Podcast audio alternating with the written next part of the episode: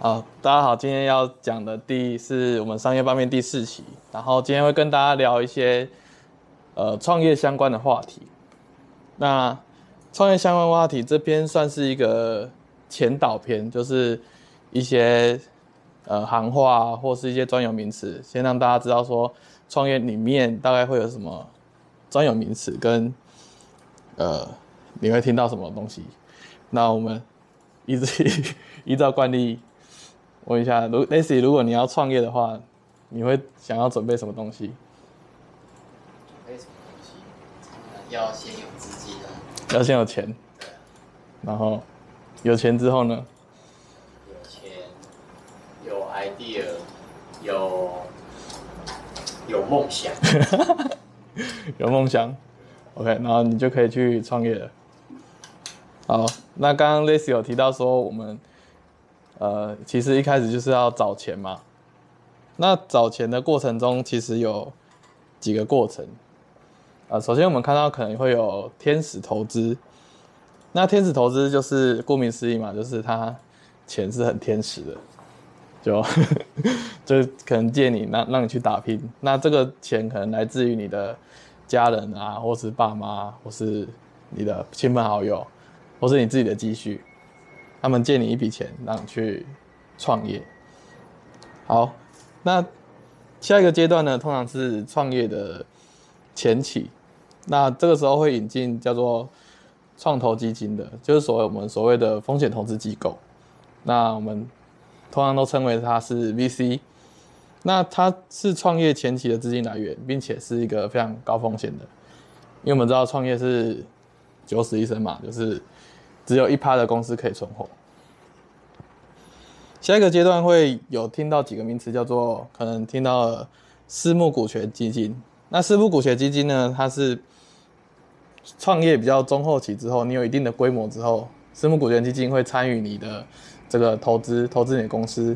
比如说现在 Uber、Airbnb 等等这些巨头，它就会有吸引到私募股权基金的资金。那最后一步呢，如果呃，要成创业成功的这一步，可能就是上市之后，首次公开发行 IPO 之后，可以说是你这个创业的旅程就暂时告一段落。因为你 IPO 上市之后，你可能上了纳斯达克，或是那上了 SP 五百等等，你就成为一个成分股。那大家在公开市场上都可以买到你们公司的股票。OK，那再的话就是要稍微提到的是。常常听到融资的阶段，什么是什么是种子轮，什么是天使轮，什么是 A 轮、B 轮、C 轮，那大家可能对这个轮的概念有点模糊，所以我们今天就来稍微讲解一下关于风险投资的这个角色跟融资的阶段大概有什么。那融资的阶段大概有分种子轮，那再来是天使轮。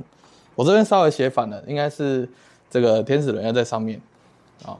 天使轮就是刚刚说你的亲朋好友啊，或是你爸妈出借你借你两千万 来来 来来投资来来创业等等。好，那天使轮常常会有一些呃叫做天使轮的一些投资人。那天使轮投资人呢，他大概就是蛮关键的，他不只提供你资金，也提供你的。呃，他们创业的经验、指导跟可能人际关系的网络，可以帮你介绍其他的投资人，或是介绍其他的战略合作伙伴。那根据美国的研究呢，就是如果创业公司它接受了一个天使投资之后，它能存活十八个月以上的几率提升了十四趴。那那呃，如果如果这个天使轮、天使投资人，他投的这一轮天使轮，你都雇了四十趴以上员工，那你的存活几率，呃，天使投资机构它退出的几率就会增加十趴。这是什么意思呢？就是说，呃，大家投资都是要赚钱的嘛，那天使投资人他也不例外，他也是要赚钱的。所以他在你进投资你这间公司之前，他要先想好他的出场的策略嘛，比如说他这轮要报多少钱出场。比如说，他一开始天使投资投了你一百万美元，那他肯定要回报，一定要超过一百万美元，不然他就赔钱嘛。所以他可能会想要有个一千万美元的的回馈收入，就是天使投资跟风险投资这一行，它所要的回报应该都是比较高的，因为它失败的风险很高。OK，那天使投资人会因不同的原因想要投资啊，就是有人是想赚大钱嘛，那有的人是真的想要很乐于对于这个创业公司提供帮助，然后给予算是一种社会回馈。那这些这些天使投资人，他们可能会有加速器或是孵化器。那这个这些名词，我等下也稍微会解释一下，它大概是什么样的概念。OK，好，那在天使的天使投资人之后呢，我们就称后面这个叫种子投资人。那种子投资人，他是天使投资人到比较大规模融资，比如说 Per A 轮或是 A 轮之前，他有一个。中间的桥梁叫做种子轮，那种子轮它对应到的投资人角色就是种子投资人。那种子投资人会有比较小规模的基金，那大概这个基金不会超过一亿美元。那听起来听起来应该是一亿美元，应该是不小了。那天使。天使投资人有时候也会参与那个种子投资种子轮的一些融资，所以其实这些轮次只是我们稍微把这些概念提出出提取出来，它其实细分的时候没有细分的这么清楚。那为了定义我们的这些融资的轮次，我们可能会用一些比较呃比较这个直接的想法，或是直接描述把它切分开来，但是实物上它可能比较没有那么切分那么细。那，呃，这些创业公司种子基金，它会专注在很早期的公司。那这些公司可能有一些很实际的产品，或是很新的技术，比如说 VR 技术或是 MR 技术，那它就很容易获得一个，或是 AI 技术，它就很容易获得一个种子机构的投资。那这些种子种子基金的投资的呃数额大概在。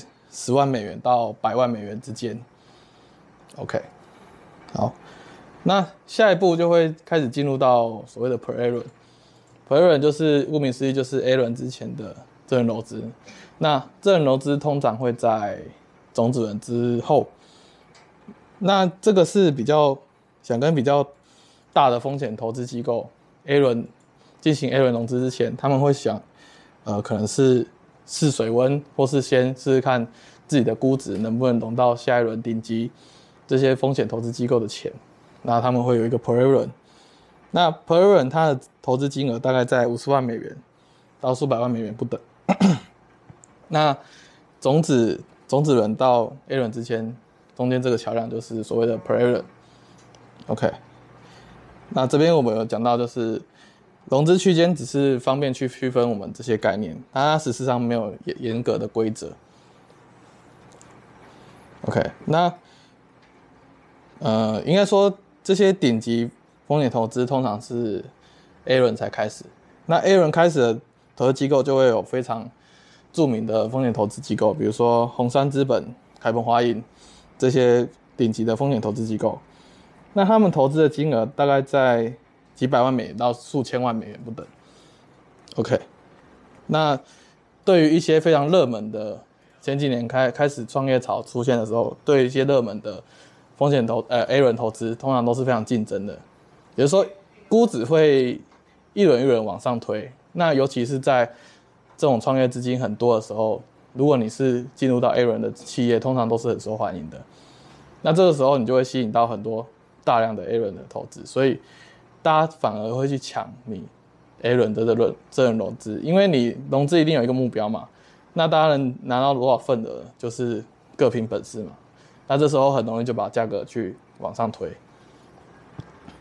OK，好，那接下来要呃讲的一点就是要要注意一下顶级风险投资的反噬。意思就是说呢，如果你太早了拿到。顶级风险投资机构，比如说红杉资本、凯本华银这些投资机构，但是他在后面的几轮突然不投你的时候，那其他投资人看到这个情况也会避而远之。意思就是说，这些很厉害的风险投资机构在前几轮投了，投完之后突然下一轮不投了，那大家会心心生疑虑嘛，就觉得哎、你是不是有点问题？所以大家不敢投你这样。好，那下一个要讲到一个名词是投资人联合呃联合投资基金，那最最著名的就是软银的这个愿景基金。那愿景基金它募集了一千亿的美元来做呃风险投资机构的基金，呃一千亿美元呵呵是什么概念呢？就是它是目前地地球上最大的一笔投资呃投资圈的金额啦。那当然，它有它有融第二期，那第二期听听说要再往上调，比如说一千五百万美元。但虽然说它目前的整个这么大的基金是算是亏损的，因为因为 Uber 在疫情期间跟 a i b n 在一起期间，呃，估值下跌嘛，还有 Co-working 呃 Working Co-working Space 的那个那间公司，不知道大家有没有听说过，就是 WeWork 吧。WeWork 估值也是暴跌，好，那 WeWork 的商业模式我们后面可以可以再聊一下。好，OK，那再后就会进入到下一个，刚刚我我提我提到一些概念，就是孵化器跟加速器基金这两个有什么差别？孵化器呢，它通常是在一间创业公司早期的时候，向这个创业者提供帮助。那你这个创业项目可能是一个未经验证的想法，那孵化器会构想出你整个概念，比如说你只想了一个商业模式，但是你后面的销售渠道、你后面的运营机制都没有想好。那通常孵化器会帮忙你把后面的 scope 都想好，并且帮你组建一个团队，然后再帮这个团队提供一点资金来做这件事情。当然，他也拿走呃一大部分的股权啊，不然他。为什么要帮你做这么多事情？OK，那著名的著名的孵化器大概有我上面列的这几间。好，那加速器呢，专注在已经组建起来的创业公司，啊，这些创业公司已经有完整的团队，并且这些产品可能就在研发中，或是已经推向市场了。那他们常常向创业公司提供资金啊。培训，甚至社群跟办公环境，比如说，比如说，呃，这边有很著名的 YC 或是五百 Startups，这些都是非常有名的加速器。那这些加速器它其实不一定会直接投资你，但是它会帮你介绍各种机会，比如说它可能会介绍呃顶级的投资机构给你认识，或是去接触天使投资人、风险投资人，或者创业导师跟。战略合作伙伴，他们都会做一些资，帮你做一些资源的配置跟媒合。OK，那在投资的角色里面，还会有一个叫企业投资人。企业投资人他虽然往往是，呃，可能你 A 轮 B 轮之后才会进入你的投资，那这种趋势其实慢慢在改变。可以看到现在越来越多的企业投资人，他在一个项目很早期的时候，就就有可能是去投资你，比如说很著名的。一个投资事件就是 Facebook 收购 Instagram 嘛，那他就是一个企业投资人的角色去收购你的公司，投资你的公司。那其实，在在中国创业圈里面也常常会有这种事情发生，比如说，比如说阿里巴巴、腾讯或是百度，他们三间就会去战略的投资你其他公司嘛，比如说，呃，这个。阿里巴巴就投了，呃，腾讯就投了什么 QQ 飞车，一大堆有的没的。那最近腾讯不是收购了搜狗这间公司吗？那其实在，在在中国市场里面，你很难不去拿这三间的钱。然后拿这三间的钱，你会也会有一个很尴尬的地方，比如说你今天拿了，你你是阿里出身的，你就不可能去拿腾讯的钱，OK？如果你是，如果你拿了腾讯的钱，你就会被被踢出阿里系。对，就是他们是有门派跟一些背景的。比如说拿最著名的一个例子，滴滴的陈伟，他是阿里出身的，但是他拿了腾讯的钱，所以他从此之后就跟阿里没有关系。没有，其实这这个故事蛮蛮长的，我们后面可以再来聊一下。那最终的结果就是，反正就是这些公大公司的钱，如果要投你，你也不敢拿，不不敢不拿嘛。因为如果他投你，啊，你说不要，他就去投竞争对手啦，那你一定是在这轮竞争是失败的。所以在拿钱跟不拿钱之间，这中间的拿捏尺度有非常多不同的变化。你该拿谁的钱，你不该拿谁的钱，这其实都要非经过非常多的思考，才可有办法继续下去。尤其是这种企业投资人的钱。那假设你今天拿了阿里的钱，那你就当然就不能去拿这个腾讯的钱嘛，或是这些钱。所以，所以常常会听到说，哎、有其实有些公司是三间都不拿，但是三间不拿你就很难生存下去，除非除非你是字字节跳动嘛，字节跳动它就是三间都不拿，那但是他现在被被美国 被美国围剿，对，被围剿嘛，那。这个我们之后也会稍微聊一下。那拿大公司的钱，要注意的是，这些企业它可能有自己的战略考量。比如说，他发现你在垂直领域做出一个不错的成品，他可能直接想收购你，然后并入他的产品体系，去强化他整个企业的结构。那他呃，企业投资人他比较不注重的是财务上回报，当然当然是他也要有了，但是。更多的是出于战略的考量。那拿企业的呃企业投资人钱，其实好处也就是，比如说软体平台啊、技术、营销渠道、制造面，你可以得到一些支持嘛。那还要去注意一下同盟的关系跟竞争合作对手的关系。就像我刚刚说的，你拿 BAT 某一间的钱，你就很难去拿另外一间的钱。当然，当然凡事都有例外，只是说。这种创业拿钱的常态，可能可能稍微打听一下就会知道这件事情。好，那我们要知道是风险投资机构到底想要什么？那第一个就是他们一定想要有回报嘛，就是你投资人一定期望说你的回报是高于你的投资的。那大型风险投资机构，他常常会去找一些机构投机构投资人筹资那些基金。比如说大学啊、银行、工会、养老基金或保险公司，那并且希望它可以获得很超额的回报嘛。那对于营运这个基金的风险投资人，他至少可以获得每年的呃两趴左右的管理费，还有你整体基金生命周期获益的二十趴。所以对他来说，如果他基金运营的越好，它收益就越高嘛。那这样的结构就很容易造成一个现象，就是顶级的风险投资机构，它圈的钱会越圈越多。比如说，很多顶级的风险投资机构，他们的规模都有十亿美元以上。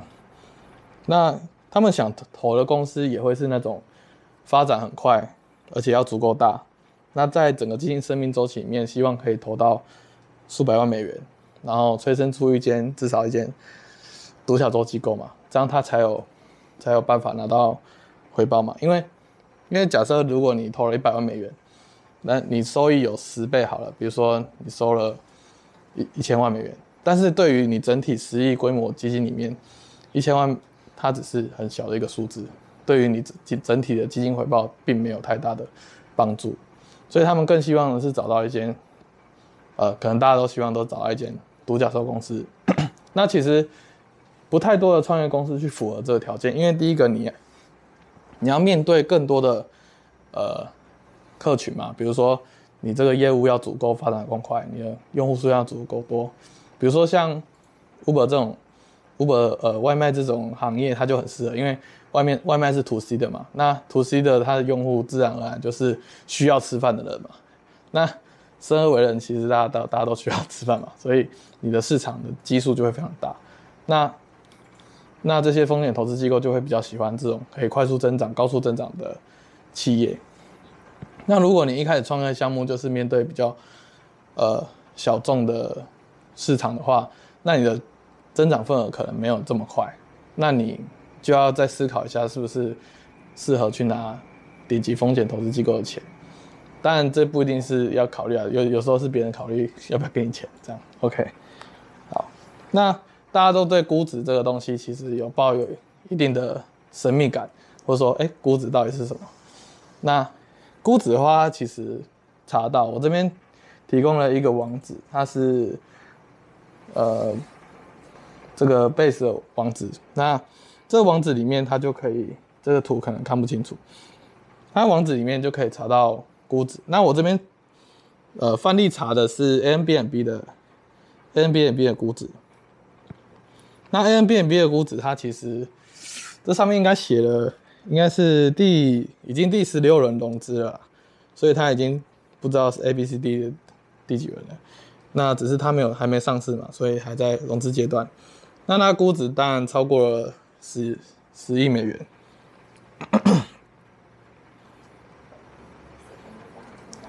所以这个呃，其实估值在国外的很多公司都可以查到，只是说可能它需要付费或是需要有一定的。门路你才可以查得到。那到底估值要怎么计算呢？或是这个你要怎么判断你现在创业的这个公司估值到底是多少？那其实有一个很简比较简单的算法。当然你要先完成一一轮融资，不管是种子轮或天使轮也好，你要先完成一轮融资，你才有办法定价。那我这边有一个例子是，你如果你在那寻找十万美元左右的种子轮融资。十万美元，好，我这边就是十万美元，好，这边大家知道十万美元，十万美元换取你公司的估值，公司的十趴股份，那你现在估值就是，会算吗？就是就是一百万嘛，就是一百万嘛。因为十万买你十趴嘛，OK，所以你现在公司公司的估值就是十万。那刚刚说的有一间加速器叫 YC 嘛，YC 它的规则是这样，它提供了 十二万十二点五万美美元，换取你公司的七 percent 的七 percent 的股份。那它是加速器嘛，它比较不一样的是，它可能提供你不一样的资源、人脉，或是场地，或是社群。它会去帮助你创业，那也就是说，你如果成功进了这个 YC YC Company，它它的加速器里面的话，你一开始的估值差不多就是一百八十万嘛，对吧？所以这些加速器也会提供呃一些跟你换取一些股份跟资金。那 YC Company 它本来是有到中国，但是去年突然收掉了。然后变成，大家不知道大家有没有听过陆琪？陆琪这个人本来是在百度，百度的灵魂人物，然后后来出来跟 YC Company 做中国市场，中国的加速器，然后现在就叫什么？呃，好像叫，反正就是原本的中国 YC Company，就是换成了一个另外一个名字，但是他们好像，呃，价格又好一点，好像只换你五趴吧，还是多少趴？那。这个这个是这个加速器是每年都有，比如说秋季营或是或是夏季营这种，每年可以提交两次，所以你有什么想法跟商业计划书可以报名。那如果你当然它也是万中选一啊，如果你选中的话，就可有机会得到这个投资。OK，那接下来的话，我会玩一点比较有趣的东西，我们就现场想一个。创业项目啊，当然是我这边已经想好了。那我这个创业项目是想要去做一个音乐界的 Uber。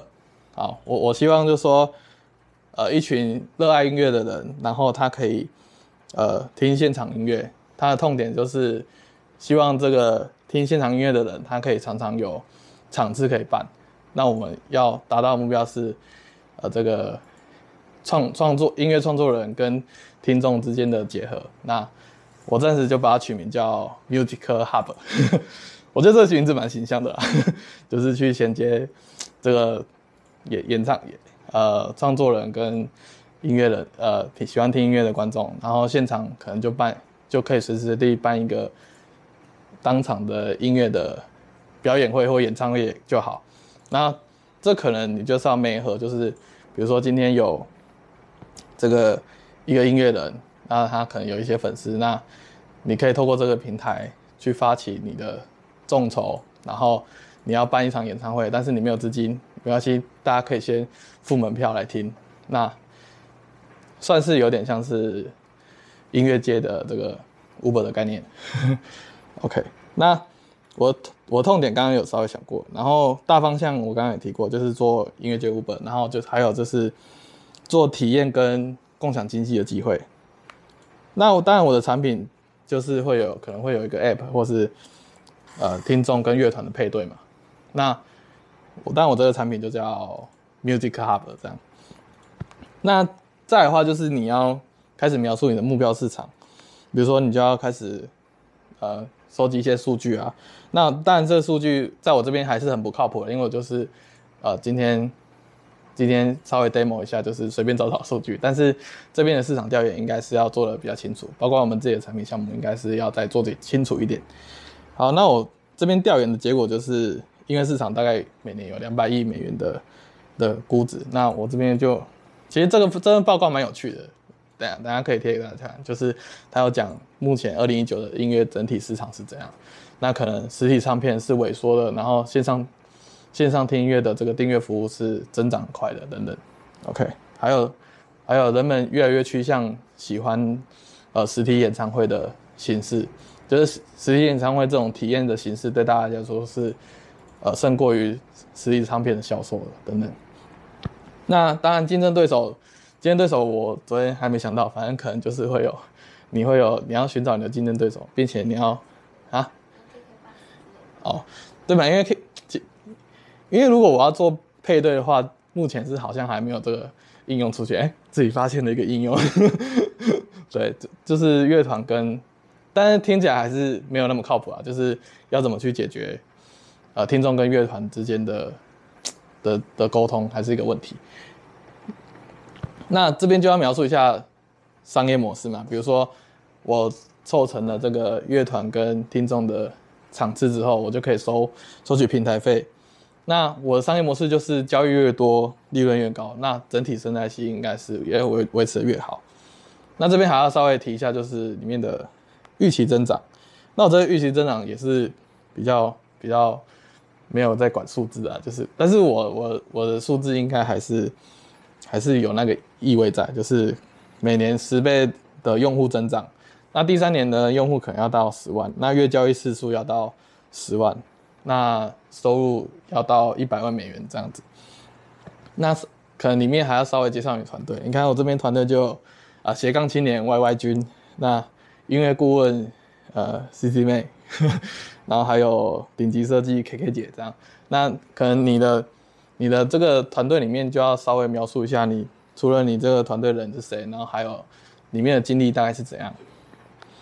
那最后呢，就到了最后这个环节，就是融资的基本流程。那这边今天的铺垫都是为了以后我要讲其他呃创业圈或是一间企业怎么从初创公司到到真正独角兽的这个过程的一些名词的。解释跟通读啦，所以今天的可能可能对于实际案例比较没有没有那么着重。那融资的基本流程，其实大家可以参考一下，就是可能要要先跟投资人见面，那你要交付你的这个商业计划书嘛。那商业计划书其实它只是一个敲门砖，只是让这个投资人对你有一点兴趣。那再来就是要保持良好的沟通嘛，良好的关系。那讨论跟回答相关问题。那比较重要、最难的地方就是签署这个投资意向书。那签完这个投资意向书的话，表示他就可能你们就要谈好最终的协议，就是他就会投资你了。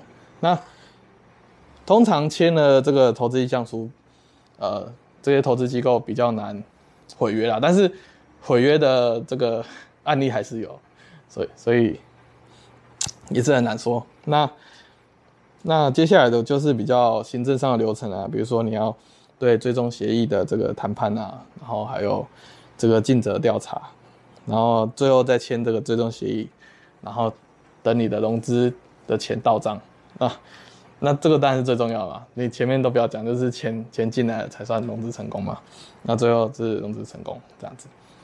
那今天的今天讲的内容可能比较短一点。那刚刚有提到，就是说是为了以后的铺垫，然后还有先呃先让大家有一个通识卡通识的感觉。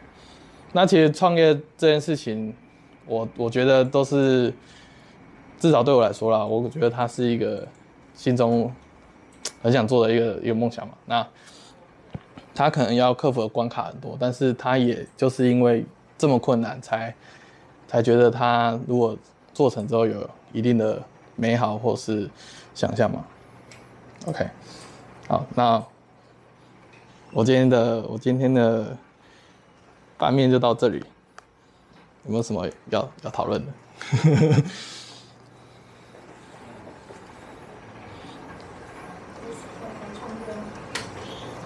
雷奇不想创业是不是？听完之后不想创业是不是？好，OK，好。那我今天就先这样，谢谢。